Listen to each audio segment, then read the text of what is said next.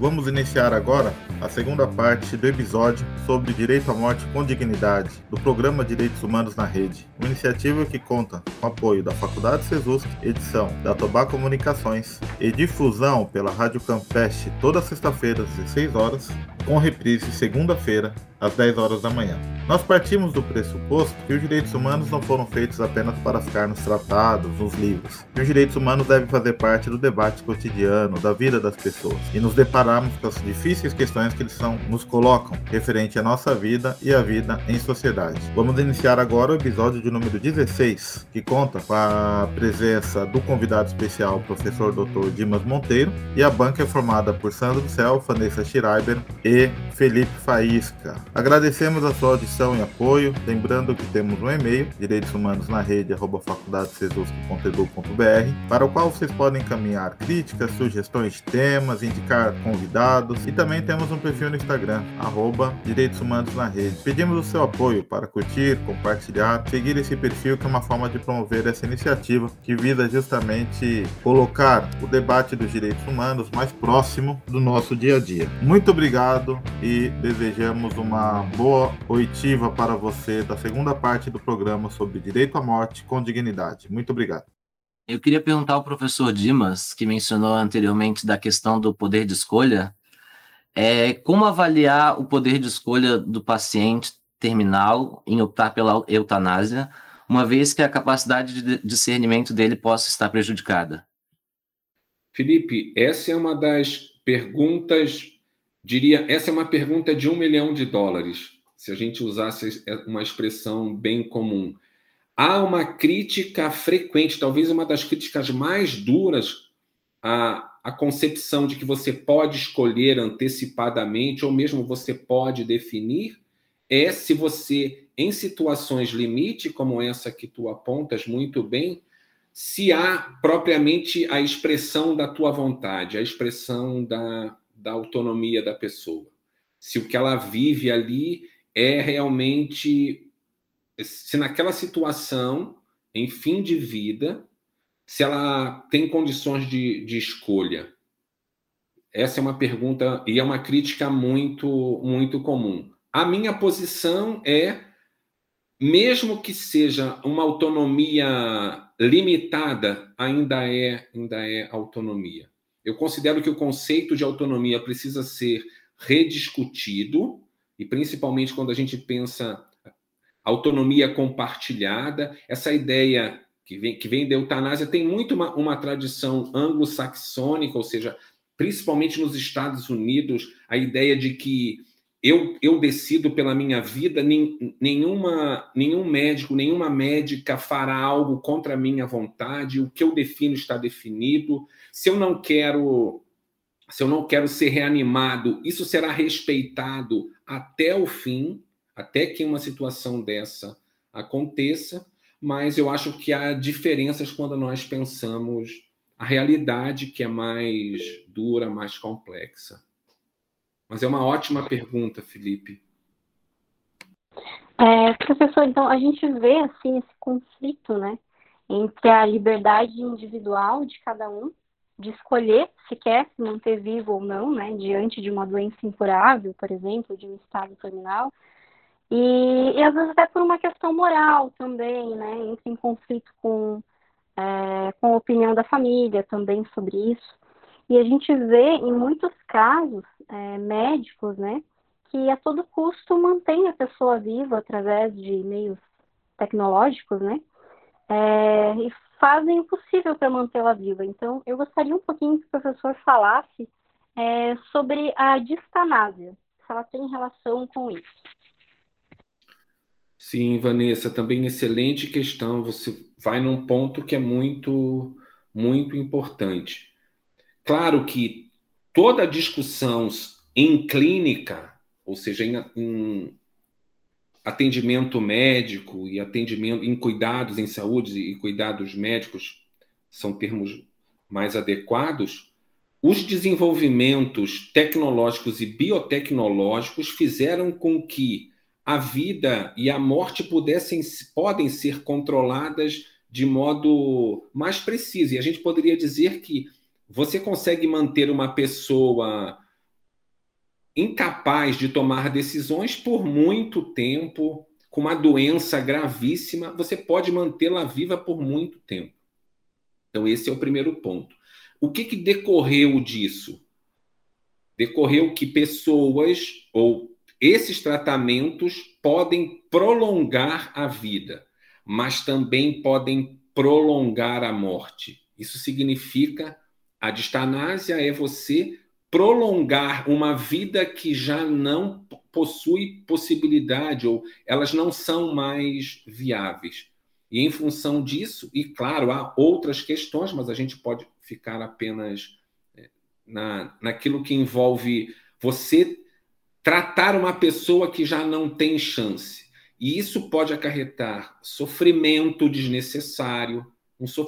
E vou dar um exemplo que talvez isso ajude até para nós e para os nossos ouvintes. Você pode, talvez, fazer com que uma pessoa se submeta a uma terapia dolorosa de uma semana para ganhar mais duas semanas de vida com um custo muito alto. Pensemos com dificuldade respiratória, com, com dores crônicas. E uma das perguntas é: qual é o sentido de você prolongar a vida de alguém nessa medida, com tanto sofrimento para a pessoa ganhar é, poucos dias de vida? Então, nesse sentido, a distanásia é a expressão do que não deveria acontecer, ou seja, que a equipe de saúde ou a equipe médica, em vez de prolongar a vida, no fundo está prolongando o sofrimento da pessoa. Você pode dizer, por outro lado, ah, Dimas, e se a pessoa quiser? E se ela disser, faça todas as coisas, mesmo que não, que não exista mais, mais chance? Essa é uma outra questão que, que aparece da obstinação terapêutica, ou seja, de, de manter o tratamento, mesmo sem a menor chance. Um exemplo disso é a pessoa que acredita no milagre. Essa é uma controvérsia. Eu não sei, Sandro, como isso se resolve juridicamente, mas no âmbito da moral, em geral, se, se discute com, com a pessoa, e claro, quando a família pode contribuir com isso também. E às vezes é a própria família que quer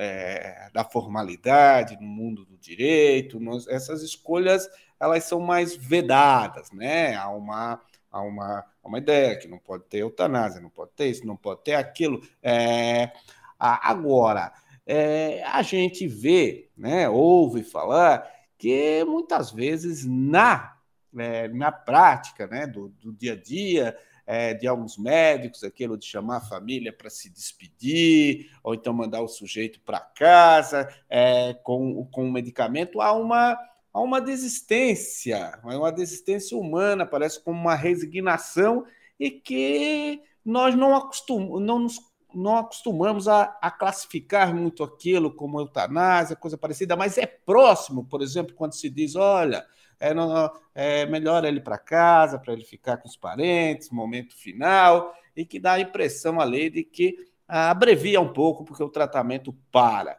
Né? Isso é mais ou menos assim? Faz algum sentido o que eu acabei de falar?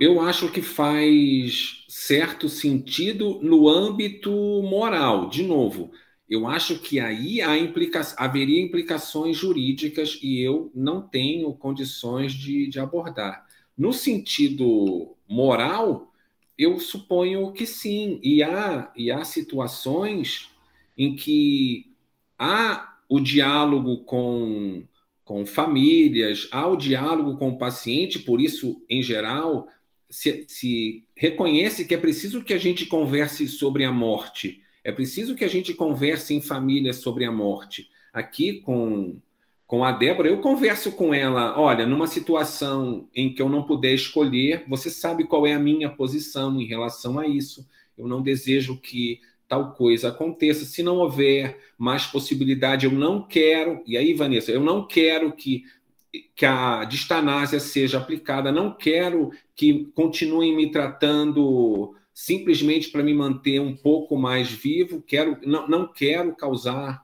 problema nesse sentido e a gente consegue conversar, consegue consegue discutir. É claro que se espera que as equipes de cuidados em saúde e cuidados médicos estejam preparadas para dar a, a devida atenção. E Sandro, há um elemento muito interessante nisso, é uma, é uma pesquisa que foi feita em Portugal, e, e é o seguinte: pacientes que chegam com diretivas antecipadas ou com, com alguma indicação de interromper o tratamento não eram muitas vezes não, não, não recebiam o tratamento digno.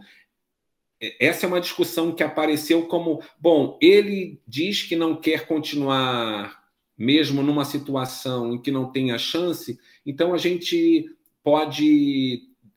Não chega a ser deixá-lo de lado, mas você não precisaria dar tanto atendimento. E a, e a discussão é exatamente o contrário. É, todas as pessoas merecem um tratamento digno, independente das suas convicções, independente do que pensa, independente do que considera, olha, eu não quero continuar nessa, nessa situação, porque há muito preconceito em relação a isso. Mas sim, Sandro, eu acho que as tuas observações envolvem também, cara, vai para casa, mas claro, isso tem implicações. Se você perguntar isso em cuidados médicos, isso não, não é feito, não e, e não deve mesmo.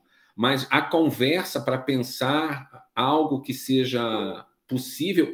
as famílias estão muito, pensem, as famílias nessa situação estão muito é, vulneráveis, sofrem. Então, o cuidado da equipe é um cuidado central para não deixar as pessoas desprotegidas e não deixar na mão delas uma decisão que precisa ser compartilhada.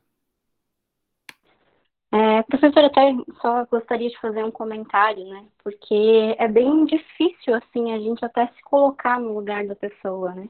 que às vezes tem uma doença grave e ela descobriu que o tratamento já não está mais fazendo efeito.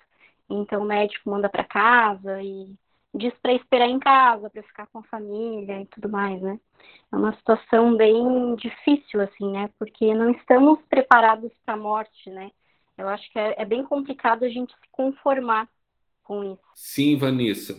Por isso eu insisto, se eu, se eu pudesse pensar um, um pouco mais aquilo que nos toca, eu diria, mais uma vez, precisamos conversar sobre a morte.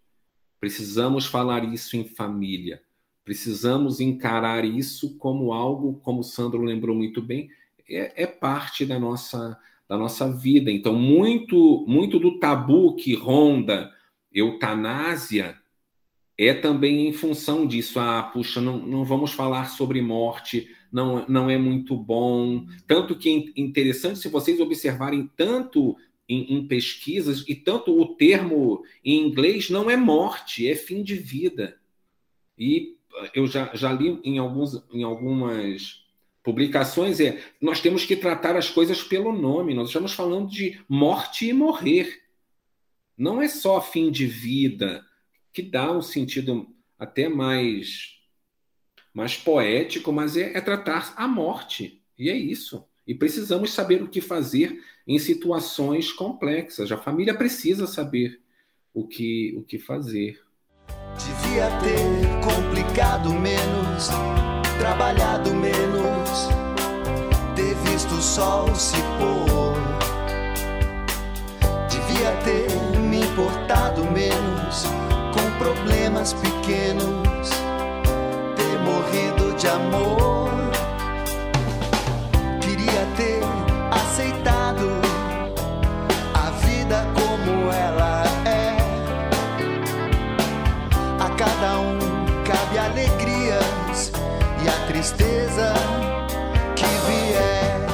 É interessante, né? é tão óbvio a gente falar é, a morte faz parte da vida, mas é aquela, aquela aquele momento, né? A, a, a, aquele, todo aquele, aquele tabu, né? Que, é, como já disse aí um pensador, todos nós, é, no fundo, acreditamos que nós seremos o primeiro imortal né, a ter existido na face da Terra.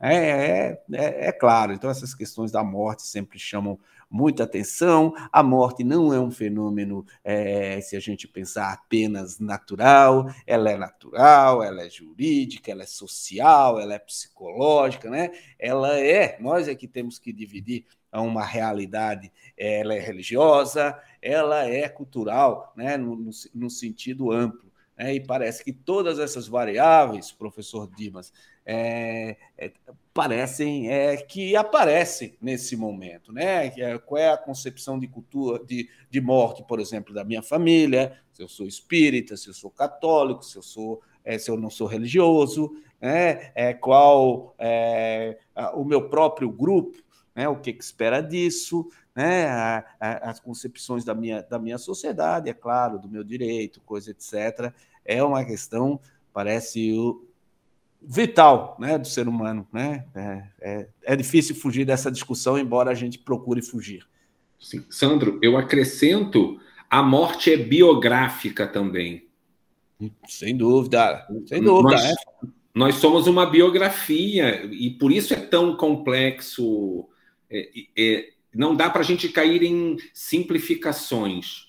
É preciso tratar o problema como ele é muito complexo, mas deve eu, ser enfrentado. Isso é lugar. Eu me lembro do Guimarães Rosa, quando você lembra que a morte é biográfica, ele dizendo: a gente morre para provar que viveu. Né?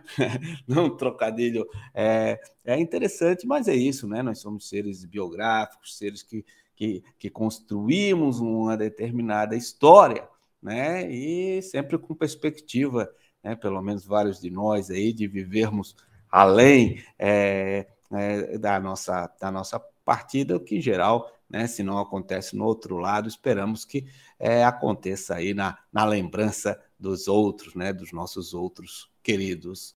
Achei muito importante o debate de hoje, né, o assunto, eu acho que a eutanásia é um assunto muito amplo, gera inúmer, inúmeras discussões, tanto religiosa quanto política, ética, moral, é muito difícil a gente criar uma, uma verdade absoluta sobre isso e aplicar isso a todo mundo, né?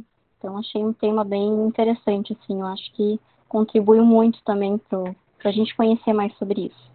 Queria agradecer a participação de todos, do Felipe, do Sandro, do professor Dimas, a todos que estão nos ouvindo, e assim eu me despeço. Eu queria agradecer a, a, pelo debate, é realmente uma discussão muito difícil, né, a gente ter principalmente quando está nesse, nesse momento é, um, um, familiar ou alguém que a gente gosta muito doente, mas é, um, é um, uma discussão necessária realmente para poder ter uma, uma finalização, né? Um, como, como é uma etapa natural da vida. Eu gostaria de agradecer a todos pelo, pelo debate, pelo programa de hoje, espero que tenham gostado. Eu agradeço o convite, acho que são questões importantes para continuar a debater, e eu termino ressaltando que o âmbito das investigações éticas é um âmbito de zona cinzenta, e não significa que cada um tem uma opinião, mas ele precisa ser abordado com cuidado, porque há uma variedade de possibilidades, é um mundo em que as coisas. é, é o mundo da contingência. De um modo a circunstância é o lugar onde as nossas ações operam, e é preciso entender isso e não supor que nós chegaremos a princípios universais que valerão para sempre o tempo inteiro. Muito obrigado. Obrigado a todos, obrigado também a quem nos prestigia escutando. Né? Falar de, de, de morte em geral, né? Tem gente que vê com mau agouro, mas ela é, é uma parte é, da vida, né? Também e é algo que a gente é, precisa precisa conversar porque tem coisas práticas também a se decidir sobre isso e como bem falou o nosso o nosso convidado são coisas que dificilmente vão cair num sistema de regras universais que valem para mim vale para você vale para esse médico vale para isso mas é sobretudo algo que a sociedade né, tem que debater e ir discutindo aí as, as suas próprias diretrizes. Então, o programa Direitos Humanos na Rede hoje fica por aqui e até o próximo programa. Tchau, gente.